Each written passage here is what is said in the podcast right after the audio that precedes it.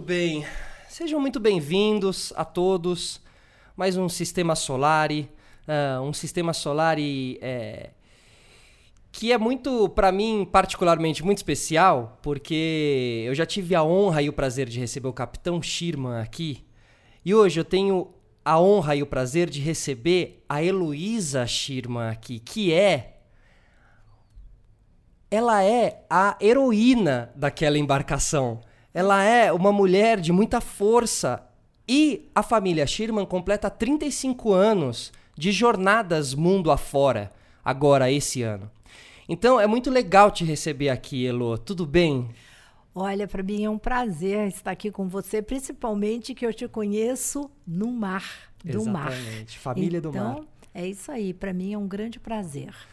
É, e tem uma, um, o, o lado muito curioso que para mim sempre me atiçou muito em saber, que é a sua, o seu papel nessa jornada toda. Porque quando você se aprofunda na história da família Sherman, você se apega ali em dado momento que você está aprendendo a história e você fala: não, mas peraí, mas a Heloísa aqui. Eram três filhos, eles foram para o meio do mar, colégio, o, o, dia a dia, a vida na terra, que teoricamente é a vida de todo mundo.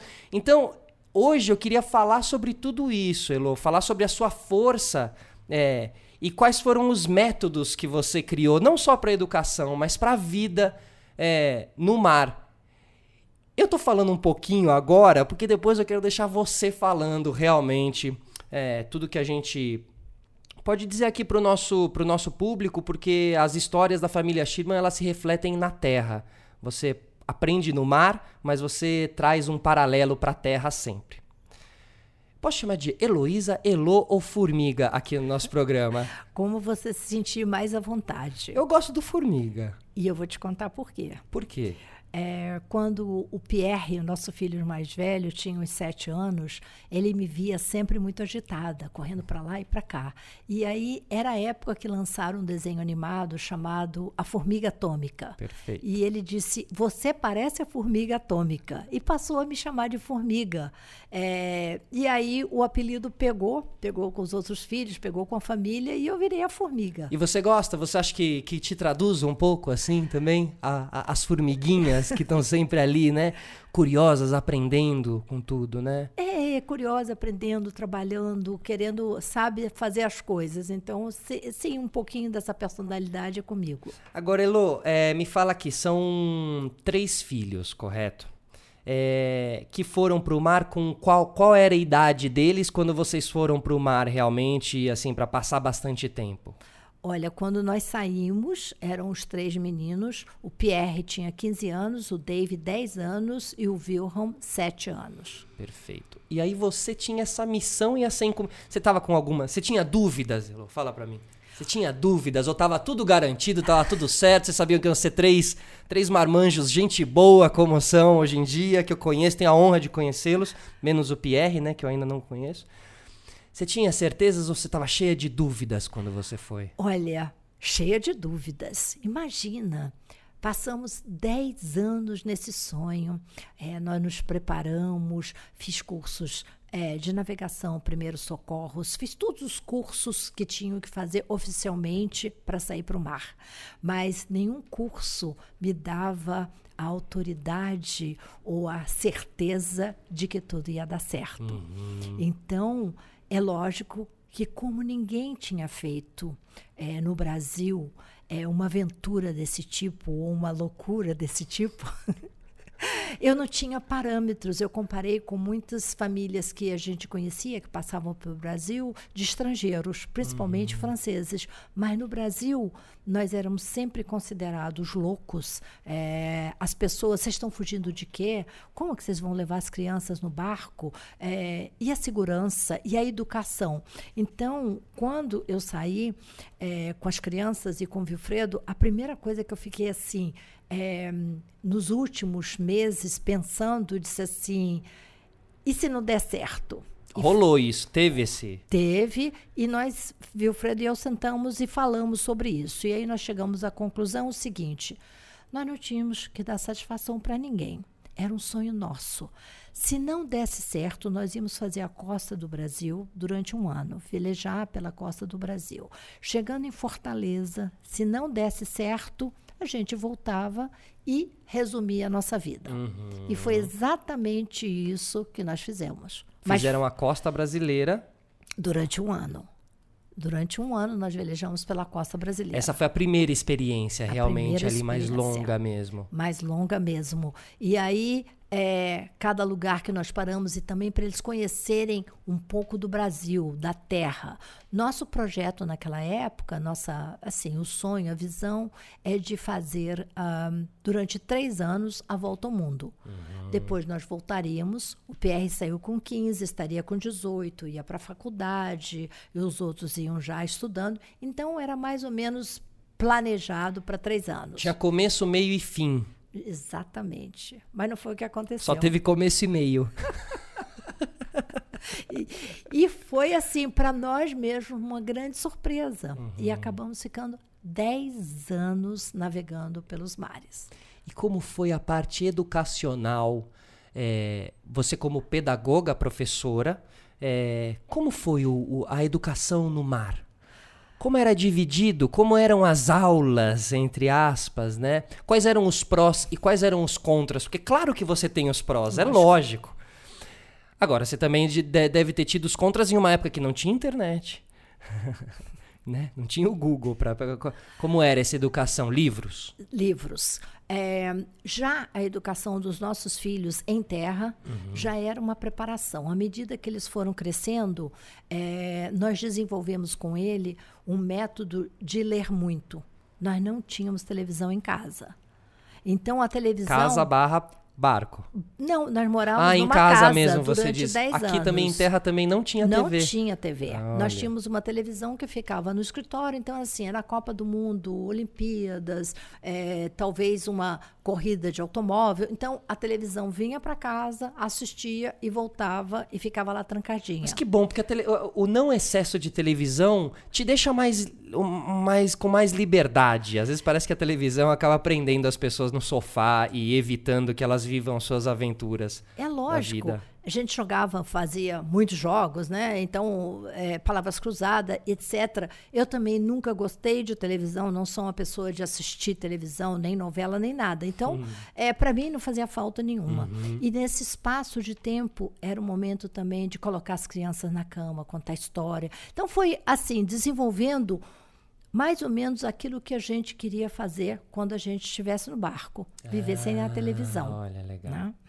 É, também as crianças cresceram. é, o Dave, nosso mais velho, disse que foi lavagem cerebral, né? Que não tinha. Ninguém ia querer andar a cavalo, jogar tênis, jogar futebol. Jogavam, mas era muito pouco. Eles. Desde que nós compramos o barco, o barco passou a ser a nossa casa de praia, a nosso meio de transporte, viagem. Então, o que que nós vamos fazer no fim de semana, Páscoa, feriados, férias? Barco. Então, nós saímos de barco. E aí, quando compramos o nosso primeiro barco, que era cabinado, tinha cozinha, tinha cama, é, o primeiro tinha seis metros. Aí, colocamos as três crianças de salva-vida dentro do barco, com uma geladeirinha portátil, e saímos ali em Florianópolis, por uma ilha, para outra ilha, até mais longe um pouquinho, mas sempre por ali. Então, já fomos pegando o gosto, acampávamos na praia. Então, aquilo ali foi um início. Mas quando compramos um barco, que eu chamo de verdade, que tem a cabine, que tinha Que lugar para o- dormir, que era o Sagui. Sagui. E aí, é, ousamos ir mais longe. Aí nós vimos até o Rio de Janeiro. Fomos ao Rio de Janeiro e aí íamos voltando nas férias em Angra, Ilha Bela, toda a costa. Era, porque até as férias eram maiores, né? é verdade, né? É. O mundo era outro. É, o mundo era outro. Eram três meses quase É. de férias. Começava dezembro, janeiro e E terminava. até fevereiro ali, Fevereiro. né? É. É. Então, eles já começaram nesse aprendizado. Pierre velejava de optimista sozinho, depois o David também. Então, assim, o nosso universo passou a ser é, O mar. a- o mar e a vela. A Tanto vela. que o primeiro plano da nossa vida foi comprar uma casa numa beira de praia, que era em Santo Antônio de Lisboa. Na época era longe da cidade de Florianópolis, era uma vila de pescadores. Olha, Santo Antônio de Lisboa. Nós éramos Que a nome única... lindo, né? Que nome lindo, é. Não, uma igreja maravilhosa. E nós éramos a única família de fora, que não éramos pescadores. Locais. E ali a gente também foi aprendendo com os pescadores que falavam a questão do vento, como muda, é, pescar, é, sobre as marés. Então a gente foi aprendendo, tudo um O aprendizado. conhecimento náutico também foi adquirido assim, né, Também, Formiga? É, também. Você e o Vilfredo com os olhos atentos e ouvidos atentos para pegar todas as nuances e dicas, né? É, é. Muitas, muitas, muitas. E isso é, se propagou para o resto da nossa, das nossas viagens. Sempre que a gente chega num lugar, a gente pergunta aos pescadores né, qual é o regime de ventos. Mesmo com toda a tecnologia, é importante saber que às vezes tem um microclima que só eles sabem. né? Sensacional, claro. É, é, por exemplo, uma vez que nós chegamos na Patagônia, é, os pescadores de ouriço falaram para gente: vocês têm que amarrar os barcos nas árvores. Então, procurem sempre encontrar lugares que tenham árvores, porque o vento predominante, que é o chama Willy Wall, é um vento que entra de repente com muita força. E se o barco não está amarrado na árvore, não tem âncora que aguente. segure. Ele vai embora. Tem que ficar amarrado fora da água, não dentro da água, Dentro, né? é, exatamente. olha. Então ele ficava que nem um cachorrinho, amarrado na frente e atrás. É, eu sei, porque como ele balançava, eu achava que ele parecia um cachorrinho. E o medo, e o medo disso tudo? Porque quem garantia que essa árvore ia segurar mesmo? Como, como, como você lida com medo? Como você lida com medo? Não só nessa situação específica, assim. Olha, para mim o medo é uma, um freio em muitas coisas, mas ao mesmo tempo eu lido com medo com vontade de fazer as coisas, sabe? Eu tenho muita fé. E quando eu digo assim, a minha fé em Deus, independente da denominação que ele tenha, é muito grande. Por mais de 35 anos que nós estamos navegando pelo mundo, que as pessoas dizem, você não tinha medo de acontecer alguma coisa? Eu tinha absoluta certeza que não ia acontecer nada. E, e isso me dava uma segurança também muito grande. Ah, você sempre botou a fé é, em Deus dentro tudo dentro de um balaio e você achava que ia dar certo. Eu digo, não, eu sei que vai dar certo. Então, assim, é, quando você é, pensa, quando você visualiza que as coisas vão dar certo e que tudo vai correr como você quer, é, e Deus escuta, eu tenho certeza que o universo te abraça e diz assim: não, vai dar certo. A, a- fé caminha junto com essa com, com esse com o poder da atração, assim, né? Você Exatamente. essa visualização das coisas, da, da coisa, da- das coisas boas ou das coisas que você quer alcançar, elas têm poder, né? Muito. Não é papo do livro O Segredo, não. Não, isso já era antes do segredo Exato. é, exatamente ter saído o livro, ser publicado alguma coisa. Mas era uma fé inerente que eu acho que eu cresci também com essa fé que a minha mãe passou para mim. Então, vai dar certo, você vai, pensa, luta, você vai conseguir. Então, é, imagina um sonho nosso que saiu, sabe, de uma frase, não, um dia nós vamos sair e vamos dar uma volta ao mundo. E do nada tivemos que aprender do zero, tudo, praticamente tudo, né? Hum, E aí, quando, lógico, eu tinha ah, essas dúvidas, os medos, mas a maior, voltando ao que você perguntou, era assim: eu tinha uma tonelada, assim, pesada em cada ombro, com a educação dos meus filhos. Você imagina, não existia estudo à distância no Brasil, não existia. Existia em alguns países, né? Então, é, eu fui pesquisando. A escola dinâmica de Florianópolis foi assim muito aberta e fez uma programação para gente. Você- chama Escola Dinâmica de Escola, Florianópolis. Escola Dinâmica de Florianópolis. Disse, vocês vão fazer a programação assim. Em vez de fazer um, seguir um currículo, eles tinham um trabalho. Então, nós paramos, por exemplo, por seguro. Vocês vão falar tudo sobre o descobrimento do Brasil. Então, nós íamos para a Que biblioteca. incrível. Incrível, uma Incrível. cabeça muito Aham, aberta. claro. Então, assim, é, por exemplo, em Cananéia, nós paramos e eles foram visitar uma criação de ostras e mariscos, então eles tinham que saber que tipo de marisco que se criava, qual é a temperatura da água, então eles faziam trabalhos que eles mandavam para a escola. Prático, né? E não teórico. Não teórico, exatamente. Então, assim, toda essa programação na costa do Brasil funcionou muito bem com a escola dinâmica. Vocês tiveram uma parceria com a escola, Uma então, parceria de, de com a uma escola parceria de- de educação. Isso. O Pierre estudou numa escola que chama CI CIER, que era do Colégio Anglo-Americano no Rio, que era uma escola por à distância, mas só para filhos de eh, grandes empresas que tinham as crianças brasileiras fora do país, filhos de embaixadores, filhos de pessoas que estavam fora.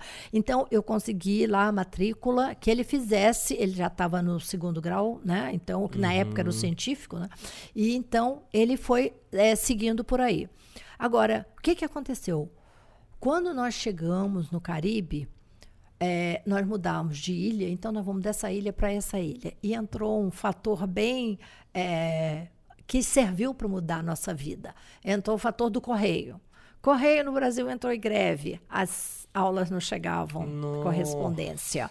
É, não podiam mandar porque o correio estava em greve, eles iam receber quase uns 15 dias depois, e aí a gente já tinha saído da ilha, ia a outra ilha, perdia o material. E vendo as é, os barcos com as crianças e todos eles estudavam e seguiam mais ou menos a mesma tecnologia, a, mesmo tecno- padrão ali. mesmo padrão, mesma pedagogia, Uhum. através de uma escola americana que se chamava-se Calvert School. Aí eu falei, olha, nós vamos fazer e ver.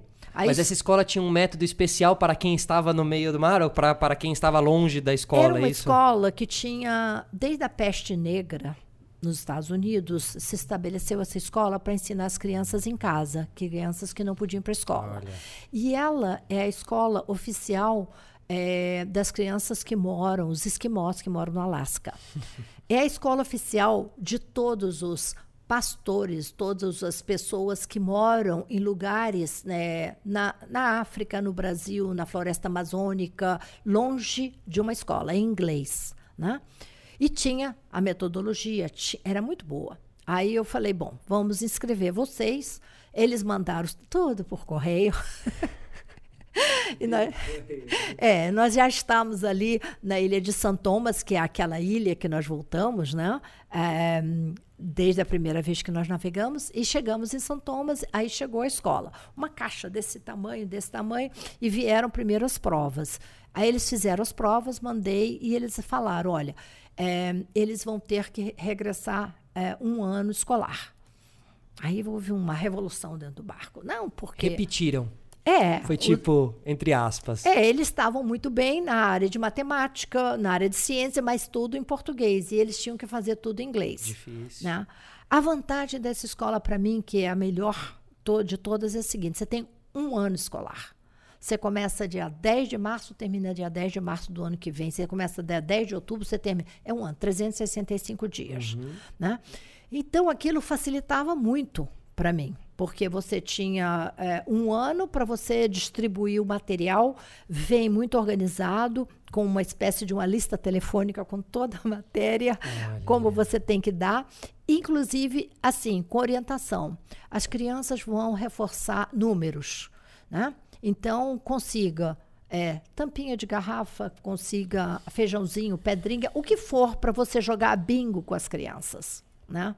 Então, é, era dado toda uma Um metodologia. manu... Tinha um manual de instrução de todo. E você aprendeu Muito. como, como ensinar. Nossa, era muito. Então, assim, cada aula era diferente. Eles tinham 20 redações por semana com os seguintes assuntos. Se eu fosse um pássaro, eu gostaria de ser. O herói da minha vida é. Né? Então, eles tinham que desenvolver e muito trabalho de pesquisa que eles tinham que fazer. Nessas alturas, eu tinha levado do Brasil uma enciclopédia inteira no barco, de 18 volumes, e a gente fazia pesquisa. E cada lugar, lógico, tem biblioteca pública. Do a gente lugar. e também nos outros barcos. Eu me lembro que eles tiveram uma aula de geologia com George, um americano que foi um geólogo, e sentou lá, botou mapa e deu assim dois dias de aula para os meninos. legal. Maravilhosas. Não, e, Então, sabe, e ele sabendo que aqueles meninos estavam em alto mar, então que eles também precisavam desse tipo, né? Porque a comunidade do mar se ajuda muito, né? Muito, muito. Então, o Pierre pegou aula de física com o professor. Paramos é, em uma ilha para perguntar se tinha professores também, porque não- não tinha ninguém nos barcos que podia ajudar. Então, assim, nós nos tornamos muito autossuficientes e também eles começaram a ver que se eles estudassem mais, eles podiam adiantar, né? A sua, a- o seu trabalho, autodidatas. Então, assim, tem dois livros para ler por mês. Então, eles sentavam na hora que estavam de folga e, ó, e liam um livro. E já faziam um trabalho sobre o livro.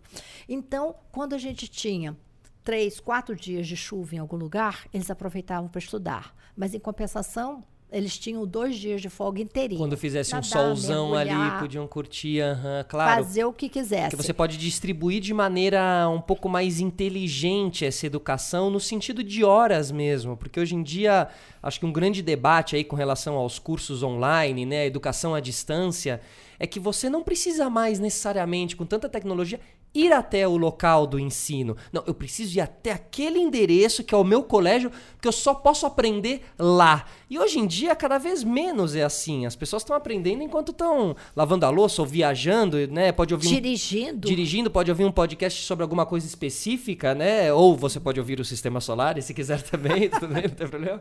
É, então eu acho que. E isso levanta esse debate, porque eles estavam aprendendo de maneira mais otimizada, sem ter, porque eles estavam vivendo. Interativa. Justo. Por interativa. exemplo, passamos no vulcão é, Saint-Pierre, na, na Martinica. Aí fomos fazer todo um trabalho. Quando o vulcão explodiu, por que, que aconteceu, quais. Então, assim, cada. E, por exemplo, todos os trabalhos de ciência que esse material tinha aqui para a escola, né? Uhum. é, pelo correio, e eles já eram bem. é, ah, eu digo assim, ecológico. Eles mandavam um envelope que era de plástico com a etiqueta, mas você tinha que usar o mesmo envelope para mandar de volta. Sustentáveis, né? Sustentáveis. Aham. E aí, por exemplo, eh, toda a parte de trabalho. Então, assim, eh, pegue as folhas do local, as- assim, as conchinhas, um pouquinho da areia, e você descreva o qual é o ambiente que você está, como é a temperatura, de que que se... Então, assim, eles foram aprendendo a cultura, que idioma fala, qual dinheiro que usa, matemática era muito feita através da navegação, né? Os números de latitude, longitude, né? Você trabalha a matemática E aí. distância, né? Nós Claro, vamos você daqui tá- para lá, demora quanto Quantos tempo? quilômetros, Quantos, e aham. quanto, é, com essa velocidade que nós vamos andando, quanto Enquanto tempo? chego. Aquela história do trem sair da cidade A para a cidade B, que até hoje é um trauma que eu tenho, você sair da cidade A, da cidade Quem B. não eu vou- tem esse trauma, né? Quem não tem? Então, Essa eles- educação mais básica, entende? Essa educação mais. Ah, o A que sai do B e tal. E você, né, poder transformar isso, deixar tudo isso mais atraente, assim. É. E não precisar. Não- e, não é só porque você tá no meio do mar que você vai ter. Você pode aplicar essa educação também aqui em terra também, né? Exatamente. É, agora, outra, outros, outros temas também que eu quero abordar aqui com você. A família, a parte familiar nisso tudo. A, a, a- Ser família não é fácil. Ser família não é fácil. Você acabou de completar a frase completa. Então, qual que era, qual é o seu, qual, qual é o seu papel? A gente tá falando de 35 anos de família Schirman como, aven- como aventura, porque a família Schirman existe há muito mais tempo. É, qual é o seu papel aí? Quais são também, de novo, quais são os prós e os contras de convi- uma convivência tão próxima, né? É, é, é, dentro do barco, eu estive junto com vocês, você, você tem ali uma convivência muito próxima. É, que te abre que te abre para outras conexões, que te desperta outros caminhos, outras visões, outras leituras sobre o que é a família, assim, né?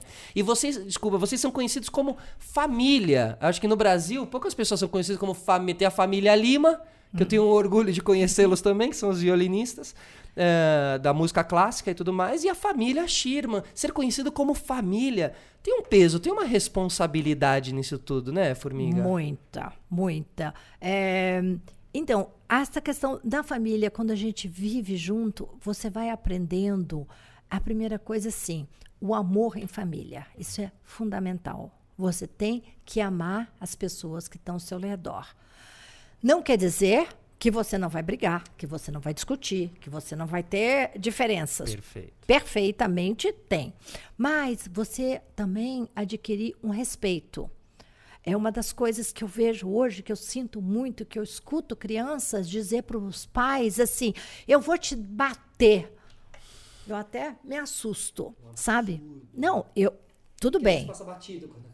É, mas assim, essa questão do respeito, dizer assim, não é porque eu sou pai ou que eu sou a mãe que tem que ter o respeito, mas é que nós somos pessoas. E eu não tô num patamar lá em cima, num altar de que eles vão ter que me respeitar porque eu sou a mãe, eu sei tudo. Não sei. Você ganha esse respeito, você adquire esse Exatamente. Então, assim, eu sou sua mãe, eu tenho, eu cheguei até aqui, nós temos que nos respeitar um ao uns aos outros, mas você tem liberdade de falar o seu ponto de vista. É, assim como eu estou falando com você, é, eu nunca gritei com o filho, eu nunca bati nenhum dos meus filhos, nenhum dos meus filhos nunca apanhou. E eles eram assim, meninos. Te davam trabalho? Não, é, são Adolescente, crianças lógico. crianças, mar, adolescentes. no meio do mas, mar. Mas, é assim, eles tinham é, a responsabilidade, cresceram com a responsabilidade que tinham também as suas tarefas. Então, isso foi fundamental. Crescer como uma família que sabia respeitar um ao outro. Isso é, foi muito. E jogo de cintura. Lógico, muito jogo de cintura para saber aceitar uma situação e falar abertamente, discutir abertamente sobre qualquer assunto. Então, isso é, de você viver muito junto é, também estreitou os nossos laços é, entre eles e nós, né? E principalmente assim, eu, é, como mãe, eu sou muito ligada com todos eles. É, não sei se você viu isso, né? Ô, Mãezona, mãezona. Mãezona. Mas não é só mãezona com eles, mas mãezona com as outras pessoas Total. que família que se agrega e vive conosco. Mas para nós, assim, o termo de família foi muito importante esse requisito. O amor, você tem que ter um amor. Se você não tem um amor e se você cria um desamor, um ódio entre irmãos, por exemplo, isso é muito ruim. Então, na época que tinha diferença de idade, hoje não tem mais. Que eles Hoje cresceram. igualou, né? Depois dos 30 e poucos, 40, Eles- igualou todos os irmãos exatamente. ali, né? É, e saber respeitar, isso foi uma das coisas assim, fundamentais, é a escolha de cada um. Quando o Pierre teve 18, eu quero desembarcar e seguir minha vida. David com 16, quero ficar na Nova Zelândia e vou seguir minha vida. Apesar de que meu coração parou, imagina deixar ele lá na Nova Zelândia, o barco foi indo, foi indo, ele foi diminuindo, diminuindo, ficou pequenininho e sumiu. Eu disse, "Ah, Ai, Nunca mais vou ver Deus. meu filho. Mas eu respeitei a vontade dele. Ele queria saber o, como era a vida em terra, queria estudar em terra. Né? Então, é, e Wilhelm, quando terminou o segundo grau, que ele fez por correspondência o tempo inteiro, disse: Eu não quero fazer faculdade como meus irmãos, eu quero ser um atleta do mar. Né? Então, assim, esse respeito. E foi cinco vezes campeão mundial de windsurf. Só isso, só, tá? Só pra. só pra- muito, muito amor ao Wilhelm. Um beijo. Se ele estiver ouvindo a gente em alto mar nesse momento. E também ele é o nosso Aquanaut, né? O Total, Aquaman, né? nosso Aquaman, É, o assim, nosso meu, Aquaman, Se né? tem um Aquaman no Brasil, é ele. Assim, né, eu conheço, tive o prazer de conhecer. Ele é realmente... Sabe aquele amigo que você tem que sabe mexer tudo no carro dele, que sabe fazer tudo do carro e ele entra na... amiga- O Wilhelm é isso no mar. Ele sabe fazer tudo. É incrível, assim. Eu ficava, né, ali é, de olho arregalado, ouvindo, ouvindo, ouvindo, ouvindo todo esse conhecimento que ele também faz. Esse conhecimento que ele adquiriu nessa educação toda, ele faz questão de passar. Ele também é bem professor. Isso. Professoral, né, o Wilhelm. Mas é autodidata, porque ele teve que aprender muita coisa sozinho, sem ter a quem procurar. Então, ele adquiriu o conhecimento e, quando ele construiu o barco, isso virou a paixão. Uhum. Do mesmo modo que David se dedicou a ser um diretor de, cinema, a ser um cinema. cineasta, Exato. porque ele tinha paixão. E o Pierre, nos seus negócios, que hoje, né? Então, assim, como empresário, ele tem a sua paixão. Então, isso que eu digo de respeitar a vontade dos filhos. A paixão é- dos outros, né? a paixão Respeitar a paixão dos outros. é fundamental. Justo. E como mãe, e como mãe, é, eu desenvolvi é, diversos papéis. Eu digo assim que eu era um pouco de malabaristas, porque não só eu era professora, nos 10 anos eu cozinhei o tempo inteiro, porque eram três refeições, seis pães por semana, Nossa. daqueles pães grandes, para dar conta dessa galera crescendo. Você fazia né? o pão? Fazia pão. Eu sempre cozinhei todos esses 10 anos. E então, assim, eles também cozinhavam, foram aprendendo, aprenderam a costurar, aprenderam a fazer diversas outras habilidades que foi fundamental. É, quando o Vilma fez o primeiro short dele, eu tinha uma máquina de costura, eu falei, nunca mais eu faço um short para você. e a gente está falando de uma época que não tinha a internet. E não ter a internet proporcionava, porque eu também vivi como moleque essa época sem internet, proporcionava tanta coisa boa no sentido das manualidades. Exatamente. Hoje em dia as mãos das pessoas, elas elas estão especialistas em girar a tela aqui, ó, botar a tela para cima, clicar, dar like. Antigamente as nossas mãos faziam tantas outras coisas assim, né? É, é, é, era um pouco. E, e, hoje, com essa tecnologia toda, às vezes dá vontade de pegar as pessoas que estão mergulhadas na tecnologia, botar no barco e falar, porque eu passei por isso, vai lá 15 dias, vai, queridão. Passa lá 15 dias e vai ter uma, um outro tipo de conexão para você voltar renovado. E é engraçado, porque depois de três meses parece que a cidade grande já faz assim como assim, ó, te suga tudo e você precisa desesperadamente ir para o meio do mar, para o meio da natureza, essa desconexão, que é um tema que eu queria falar com você, Elo. Uhum. O mar, ele é muito sobre conexões. Mas a vida no mar também é muito sobre desconexões. É um amor em cada porto, uma história em cada porto, e como você diz, de deixar o David ali e ver ele ficando pequenininho. Como você trabalha a perda? Eu só tive uma perda. Ah, Para mim, a única perda que eu tive na minha vida foi a perda da Cat, que não chega a ser uma perda, foi uh, um empréstimo de um anjo que esteve na minha vida e que partiu. Uhum. Então, eu digo assim, perda nesse sentido. Mas é, Desconexões. É um desapego. É uma desconexão, é um desapego. Porque você quando você escolhe o modo de vida que nós escolhemos em família, nós tivemos que desconectar é, com a família, é, os parentes, os avós, os tios, os primos, os amigos. Tivemos que deixar para trás e viver a nossa vida no barco. E à medida que a gente foi velejando e fazendo os amigos e tal, a gente foi desconectando também. Era uma nova é, vida. Desconecta aqui. Para conectar ali. Para conectar ali. Uhum. Eu costumo dizer que a gente não diz adeus. A gente diz até já, porque depois a gente vai voltar a se encontrar. E isso é um fato assim incrível, que depois de três voltas ao mundo, voltamos aos lugares. Re Reencontra, reconecta. Reconecta com as pessoas. Com outra bagagem, né? Com outras situações de vida que você passou, né? E é uhum. incrível, é uma, é uma é um aprendizado, como eu, eu lido, eu, Heloísa, eu lido assim. Eu sei que eu vou partir, mas que um dia eu vou reencontrar, eu vou voltar. Então, para mim, isso me dá uma, um consolo, é, eu me conformo, mas me dá essa tranquilidade de que eu me desconecto, mas eu vou ver. São amizades, às vezes, que você. Como dizia é, Saint-Exupéry, né, no Pequeno Príncipe, os amigos são que nem as estrelas. Você sabe que estão lá e muitas vezes você não os vê, mas eles estão lá. E assim é essa desconexão, esse desapego. Agora tem que trabalhar isso dentro, né? Você você já tem uma, a clareza desse pensamento. Porque senão se você se deixar levar, aí você não consegue, aí você vai sofrer. Vai sofrer muito. Se você não estiver pensando já nisso, né? E a Terra é redonda, então a, a, a família Sherman, ela, ela, ela não é que ela tá indo sempre em linha reta, ela tá, ela tá girando, então ela vai passar de novo pelos lugares, ela vai, né? A sustentabilidade das relações também, né? É incrível, você não tem ideia, é incrível. Quando você está num lugar e de repente você vê uma pessoa que você conheceu há 10 anos e teve uma, um relacionamento, foi na casa dela e de repente você encontra num outro lugar do mundo que não seja velejador. Então, isso para nós é, é uma. Para mim, principalmente, é uma reconexão das pessoas. É porque é, é, é, é difícil, né? É difícil e eu, e eu vejo que vocês. vocês obviamente, vocês lidam bem. de uma maneira clara com isso, assim. É, é, é, existe leve... Não tem aquela coisa. Não, tem, não é aquela despedida carregada.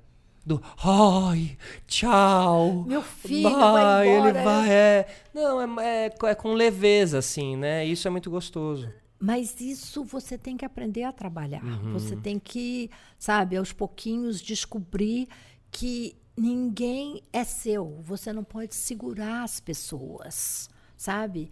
E. Nossa, mas isso, tem tanta gente sofrendo com, com isso na vida. Deve ter Ai, gente sim. ouvindo a gente aqui. Nos amores, nos amores pelo, pelo, pelos, pelos namorados, pelas namoradas, pelos filhos, pelos, pelo cachorro. Às vezes é uma perda de um animal que deixa a pessoa assim mal, né? E, e, e, e acho que esse tema é sempre legal de trazer para a gente poder entender de outras pessoas que têm, que visões assim super é, abertas sobre mundo e sobre vida de como que lida, porque a gente vai aprendendo, né? Os mexicanos não celebram as perdas é, também, o primeiro, né? O, o, Dia dos Mortos Mortos Exato, é uma festa. que é uma festa, é. que é uma é. coisa bonita. E tá né? na Ásia também. Você vai vendo muito que é uma celebração em Bali, quando eles fazem uma celebração, eles sobem uma montanha de 1.200 é, metros. metros de altura para levar as cinzas, para que as cinzas voem e levem o espírito, né? Então, assim, essa e é uma festa, é uma leveza, Perfeito. fazem oferendas. E, e a gente vem, acho que talvez até hum, por educação, por é, religião, o que for que nos ensinou que a morte é uma coisa muito triste, a morte é uma perda, né? E mesmo. E aí chora-se a morte, não celebra-se a vida. Exatamente. Que aquela pessoa teve, no caso, né? Assim.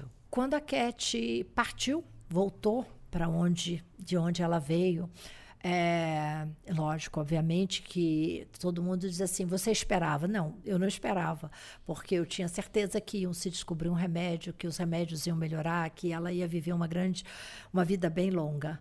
E quando ela partiu, é, um amigo meu, que é um psicoterapeuta, o Caio, é, fui conversar com ele e disse: Mas eu fiz tudo. Ela tomava os melhores remédios, ela tinha os melhores tratamentos. E aí ele esperou eu falar, falar, chorei, chorei. Ele olhou para mim e disse assim: Mas você é muito arrogante. Aí eu, eu fiquei assim assustada. Eu falei: Com que autoridade ele me chama de arrogante? Uhum, com que arrogância ele me chama de arrogante? Aí ele falou: Você não pode mudar a hora da pessoa ir embora, partir. Você não pode. Então, isso é uma coisa que já tinha que acontecer uhum. naquele momento, independente do que você fizesse. Então, assim, é, não é que eu seja conformada, que as coisas acontecem, não, mas você tem que aprender a não sofrer é, pelo momento que passou, pelo momento que a pessoa se foi, pelo momento que as pessoas se vão. Então, na vida, é tudo está em mudança. Nós somos uma energia uhum, e vamos constante mudando. adaptação, né? né? E que era ontem já não é mais. Quantas Heloísas não tiveram nessa jornada toda de vida, né? Eu mesmo, quantos Felipes que já que eu já não fui. Não é? é? E então isso é uma coisa que você tem, cada um tem que aprender a sua maneira. Ao cada... seu tempo e a sua maneira, mas é necessário aprender. É necessário entrar nessa nessa abrir essa portinha. Exatamente. Se não abre a porta, abre uma janela. Começa é necessário. olhar e ver. Olhar, que... entrar nos seus maiores medos, nas suas maiores falhas. É necessário a gente entrar e tentar dar uma autoanalisada, né? É, não, tem que olhar, porque senão você fica presa a, a aquele sentimento, aquela pessoa, e isso te faz sofrer. E evolui muito. como pessoa mesmo. É. Elo, eu queria saber assim, é você já conheceu tantos povos, tantas pessoas e viu hum, tão perto a imensidão e potência do mundo e da natureza que eu queria te fazer uma pergunta. Você acredita em vida fora da Terra? eu acredito. Eu acredito não tive assim nenhuma experiência, mas eu acredito, vou usar o termo outra vez, que é muita arrogância nossa boa, achar boa. que nós somos os únicos nesse planeta redondinho. Podem ser outras formas de vida, uhum. mas que existe, existe. E até acredito que muitos outras, muitas outras formas de vida estão nos observando. Nos observando. Quando você tá ali no, no veleiro cat à noite, olhando para cima, olhando para as estrelas, dormindo na parte externa do barco muitas vezes, é, você também está observando eles, né, nesse caso. Também, também. Eles estão te observando e você está observando eles. É, é que eu não tenho assim esse embasamento todo científico Claro. e tal, mas eu acredito. Tem um feeling aí. Tem um feeling. E, por isso que eu te perguntei, porque, né, tantas, tantos lugares, assim, tantos céus que você já viu, né, nessa, nessa vida toda. E te- teve uma outra coisa que eu, eu assisti o seu TED. Sabe o TED que você fez, eu acho que um ou dois anos atrás, né, Ale? E você falava uma coisa muito legal que era um que é sobre o assunto que a gente começou sobre a educação dentro do barco, né? E você falou quebrando as paredes das, sal, das salas de aula, né? É, é por aí então. Olha, hoje mais do que nunca, por exemplo, numa cidade como São Paulo, as escolas eh, estão se desenvolvendo de uma maneira, algumas já diferentes, com projetos pedagógicos, espaços pedagógicos, porque as pessoas são obrigadas a morar aqui, são obrigadas a trabalhar aqui e as crianças têm que ir para aula.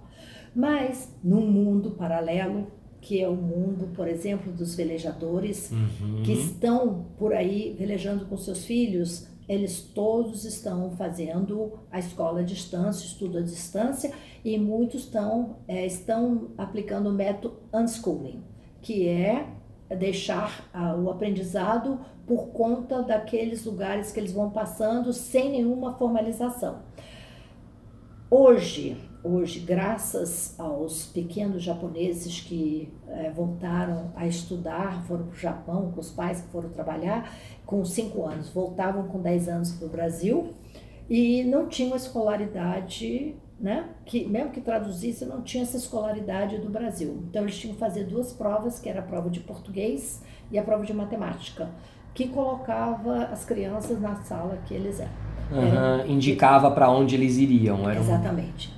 E graças a isso, é, permite que a criança pode viajar e quando voltar, ela tem que ter esse embasamento de português e de matemática. Que todos os pais brasileiros que estão viajando, eles mantêm o português, é assim, muito ativo através de livros. E, então, é muito interessante isso. E também, é, eu vejo que a escola tem que mudar. Aham, esse método da, da, da nota vermelha, nota azul, aquela coisa de você é nota vermelha, você é problemático, você é nota azul, tá tudo bem com você, você tem futuro, você não, nota vermelha, você não tem futuro. Essa, né, esse, esse, eu acho assim, um pouco pré-histórico até, assim.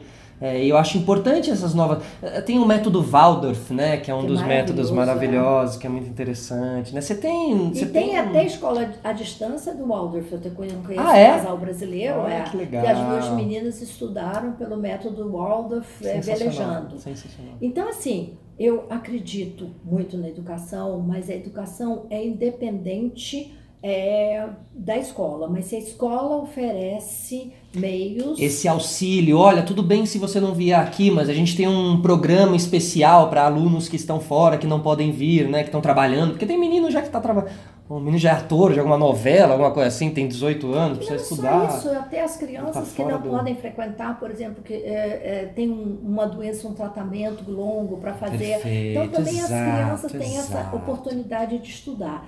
Agora, tá certo que tem que ter a escola, que eles estão estudando em cidades grandes. É, tem uma mãe que morava numa fazenda perto de Goiânia com seis filhos Uau. e o marido dela era um advogado, então, na cidade, e ela resolveu educar as crianças em casa. Ela quase foi presa. Depois de um ano, o governo veio lá, a criança é obrigada a ir para a escola, você tem que levar ele. Nossa. Então, assim, é, é- ela era uma pessoa de pedagogia, ela contratou mais uma, uma professora para dar aula, e as crianças faziam aula de natação na escola, então elas tinham, que todo mundo se preocupa a tal da sociabilização, que as crianças não vão ser sociáveis. E, e assim, ah, porque você vai ter os seus amiguinhos da escola. Então você pergunta para as pessoas: você tem hoje os seus amigos da escola que você estudou? É raro, né? Eu, eu, eu, eu, no meu caso, eu tenho, eu tenho uma só. Tenho ali os meus cinco amiguinhos de colégio que são irmãos da vida, porque realmente ali. Mas é, são lugares onde. E às vezes você acaba aprendendo muito menos com os professores e muito mais com esses coleguinhas de classe. Só aprende bobagem só. só aprende bobagem, a ver bobagem na internet, só aprende esse né, palavrão, essas coisas assim, né? Não, mal- mas- Leva pro mau caminho no fim, assim. Mas é importante, é importante que é, tenham as escolas, mas é importante que as escolas mudem. Isso. que- É, que, que ela se. é, quando a gente faz. Sabe quando a gente faz a atualização do software no computador, do celular e tal? Fazer uma atualização de software do, do, do ensino, assim como um todo, só pra gente se atualizar aqui, que a gente tá num momento mais moderno também, que dá pra. E tem que ser é, a base do país, tem que ser a base a educação. Essa é fundamental. A boa a educação, boa né? educação. A boa educação. Do bem, né? Pessoas do bem, né? Nós visitamos a Costa Rica, né? Aí eu fui na Costa Rica e eu fiquei muito impressionada. A Costa Rica não tem exército, a Costa todo o dinheiro, a maior parte do dinheiro é investido em educação. Então, 95% da população Alfabetizada. alfabetizada. Então, você olha e diz assim, é sabe? É, é lógico, todo mundo fala, é um país pequeno, mas se a gente tivesse uma oportunidade de ter todo mundo alfabetizado, todo mundo seguindo uma escola, isso é fundamental. É, E você go- gostar de conhecimento é legal. Não. Gostar de aprender, gostar de ler, gostar de. É, É, ser legal. curioso. Tem um Perfeito. livro é, de Leonardo da Vinci que diz como pensar é, como Leonardo da Vinci. E ele fala, é, logo no início, diz assim: curiosidade. Se você tem curiosidade, é a primeira das suas é, qualidades que você tem que ter. Maravilhoso. Ter curiosidade para aprender. Dificilmente vai- existe sucesso sem curiosidade por trás. Porque com a curiosidade você vai desenvolver a tua criatividade. Se eu sou curiosa para saber de onde vem a água, Aham. é, eu vou procurar ver. Não vai ter É. preguiça, não vai achar chato aquilo. Então, ter essa curiosidade realmente é quase um primeiro passo É mesmo para primeiro isso. tudo. passo. Formiga, muito obrigado. Eu queria dizer aqui algumas coisas antes da gente encerrar. Primeiro que tem um conteúdo muito legal. Bom, eu estive com a família Schirman na, na, na Conexão Schirman, no, no- na nossa jornada Mares Limpos. A gente fez a Refeno, que foi a regata de Fernando de Noronha, né? De, de, de, de Recife para Fernando de Noronha. É, e lá a gente fez uma série de episódios que estão disponíveis no YouTube, no canal da família Schirman, é a Operação Mares Limpos. É, então entrem lá, dá uma olhada. Eu estive com a família Schirman toda, com o Vilfredo, com Heloísa, com o David, com o Wilhelm, é, com o Emmanuel e também com Foquinha, Marina Persson, Ma, é, Matheus Solano e o Jefferson, fazia, né? Que animou a gente ali. E a gente dançou e a gente se divertiu. Então dá uma olhada, entra no YouTube da família Schirman. é, já, já deixa o like, já segue lá, assim como você também tem que fazer aqui no nosso Sistema Solar e podcast. E eu queria fazer um agradecimento especial, porque tem uma pessoa que está me ajudando tanto nesse podcast, Elô. É o nosso querido Ale. Ale, obrigado, viu? Obrigado por toda a força. Eu, eu, eu precisava te, te agradecer porque tem sido muito legal. Agora, provavelmente você vai estar ouvindo isso, então você vai auto-ouvir aí. Um, um beijo pra você. Obrigado, Ale, que tem me ajudado muito. Formiga, muito obrigado, porque assim, é. São poucas. Eu te encontro muito mais no mar do que na terra firme. então é tão legal poder te receber aqui. Paulo, é, né? e aqui na minha casa. Então, assim, é muito simbólico, muito simbólico. Assim como foi quando eu recebi o Vilfredo. É, obrigado por todos os ensinamentos que vocês dão. É, e, e saibam que vocês sabem disso. Tem muita gente que aprende muito com vocês e eu sou um deles, assim. Então, Obrigada. muito, muito, muito obrigado. Eu agradeço essa oportunidade e eu só quero deixar uma mensagem. Os nossos mares estão pedindo socorro. Por favor, gente, por mais que vocês digam, não, eu reciclo, é, eu ajudo a natureza, é, tentem recolher aquele plástico, não utilizem tanto plástico. É, cada vez mais nós precisamos cuidar dos nossos mares, dos nossos rios, das nossas cidades, É. para que esse monstro, que é o plástico, não tome conta das nossas vidas. É muita gente no mundo, a gente precisa é, se dar conta disso. É muita gente no mundo e apesar é, é, é, que às vezes a gente olha o mar e a gente fala, tá tudo bem, não tá. Não tá. A olho nu, você pode olhar ali, tá tudo bem, mas lá no meio do mar, onde as correntezas se encontram, ali tem ilhas de plástico, ali tem baleia comendo plástico, tem tartaruga, tem imagens terríveis na internet, entendeu? É assunto sério mesmo, já parou de ser, já deixou de ser aquela análise de ecochato há muito tempo. O problema é real demais, assim. Então, estejamos à frente do nosso tempo. A gente falou tanto em educação aqui, vamos se educar nesse sentido também. Vamos deixar um, todo mundo que tem filho, pensem no planeta que a gente vai deixar para os nossos filhos e netos e e, de, e pensem no planeta que vocês vão viver ainda, né? É, né? Porque ainda estamos aqui, certo? Certo. Vivões e vivendo. Muito bem. Gente, obrigado a todos que ficaram até aqui. A gente volta na semana que vem. Um beijo. Tchau.